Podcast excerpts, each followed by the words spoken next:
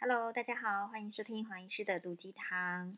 跟大家报告一下，黄医师的电脑呢，其实这个以前是用 Sony 的，呃，然后后来就是看到这个医院的这个肾脏科的主治医师用这个就是苹果电脑，好像很厉害、很神奇哦，都那所以后来呢，在换电脑的时候就改用苹果电脑，然后就是，所以我现在也是用这个 MacBook Air。我很惊奇的发现是说，我一直都以为就是只有左边呢，就是在这个电脑的边缘才有一些呃线的这个插入孔。比如说我们用使用麦克风的话，也要把这个麦克风的接头插在这个它电脑旁边的那个孔上。哎，我今天呢第一次发现，原来右边也有孔可以插，哎，哦，真的是太神奇了！好神奇的苹果电脑，神奇的黄医师。那为什么会研究这个插孔呢？因为我同时呢，呃，希望我我昨天发现，在这个我的苹果电脑上放这首歌是不是会比较好听？所以我想来尝试一下这样子的这个，诶，听听看，大家听听看，黄医师今天要放哪一首歌呢？还是这一首？等一下，我们要从开始，开始喽。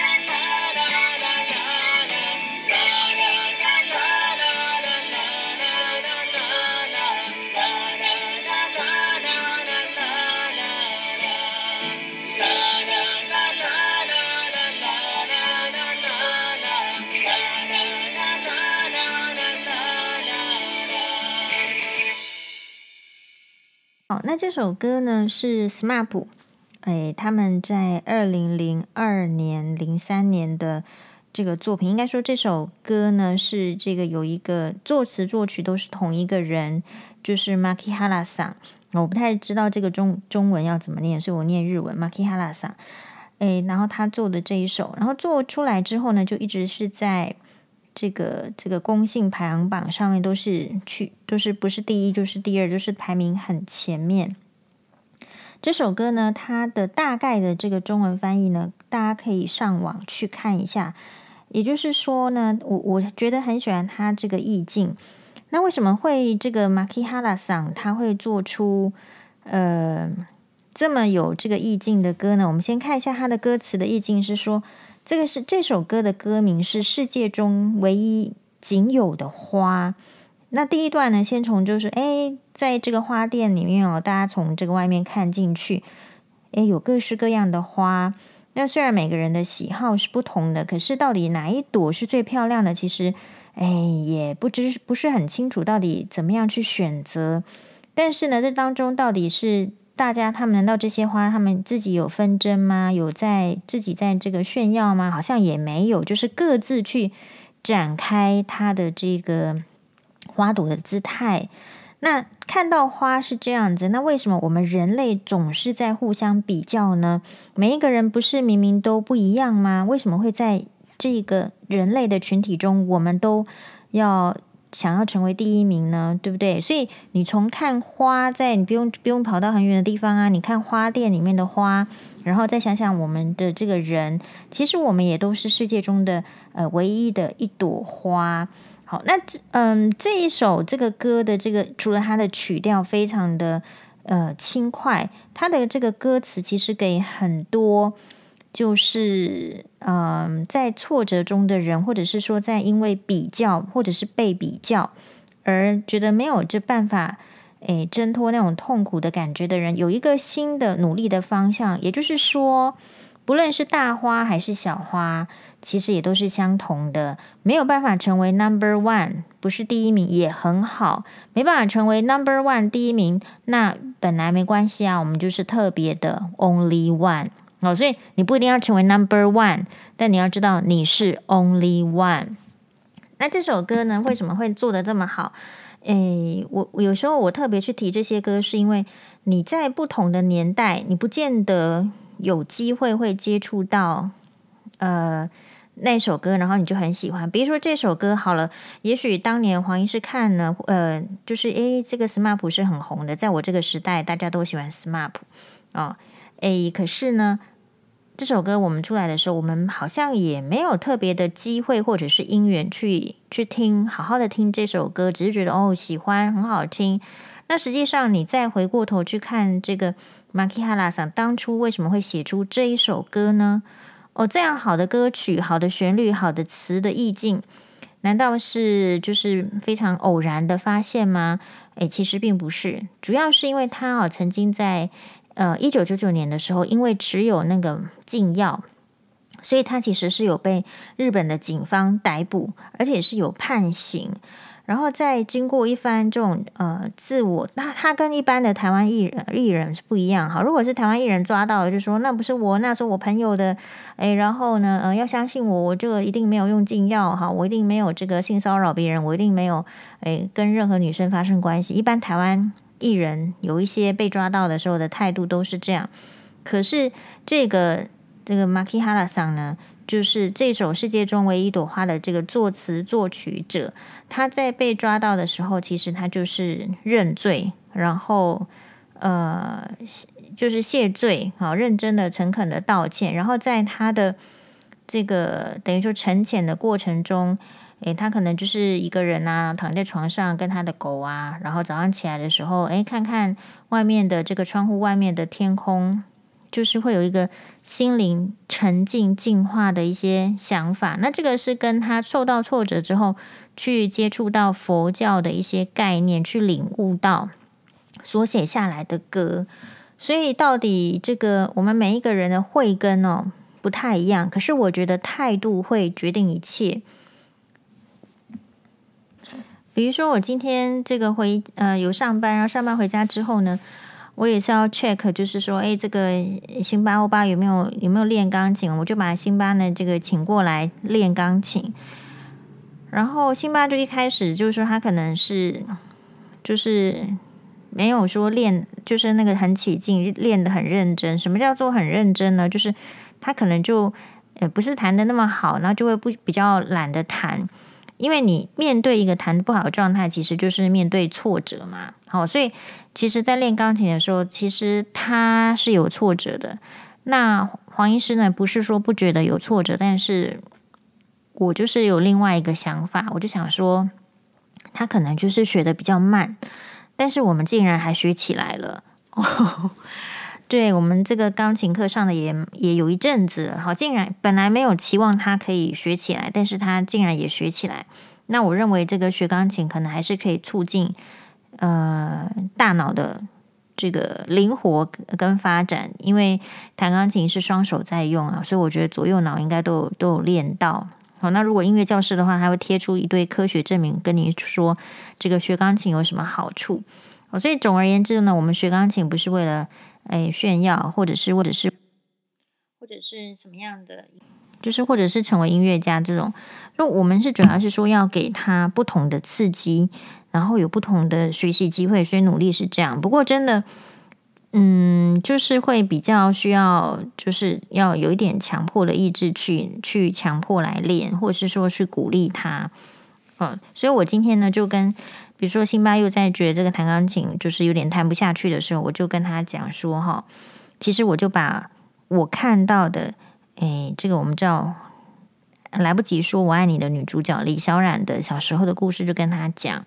所以我是这样跟辛巴讲，我说：嗯，辛巴有一个很这个是很好的这个女演员，然后她小时候呢都要去，她妈妈就送她去这个舞蹈学校学跳舞。”然后他们家离那个呃舞蹈学校呢，大概要至少要一一个半两个小时这么远的路程，呃，然后呢，他妈妈就是要载他去。冬天呢，他们住的地方是会下雪，哦，所以这个母女俩呢还会在雪地上跌倒，很像是呃演什么这个 伟大的连续剧一样，在雪地里面跌倒。然后下大雨的时候呢，他妈妈也要骑着脚踏车，一边一手呢这个撑着这个雨伞，一只手握着脚踏车的这个呃扶把，然后也就是要送他去去学舞蹈。那后来呢，这个人呢，虽然说小时候他练习这个的时候觉得很讨厌，还是想要睡觉，嗯、呃，但是后来他还是有他学到的可以应用的部分。哦，所以我就很清楚的告诉辛巴说，所以妈妈决定要就是要用这样子的态度呢，要陪你学习下去。好，那行那行，这时候就稍稍转移辛辛巴的注意力。好，所以我的意思是说，小朋友如果学不下去，我可能就是会用别的故事稍微启发，稍微转换一下，也就是说，不是因为因为小孩子的眼界很很小。他看不到别人的很多的故事，他的这个生活环境都还是只有家庭或是几个同学嘛，而看不到更远的人，那可能还是要透过阅读，还是要透过这个口语的告知。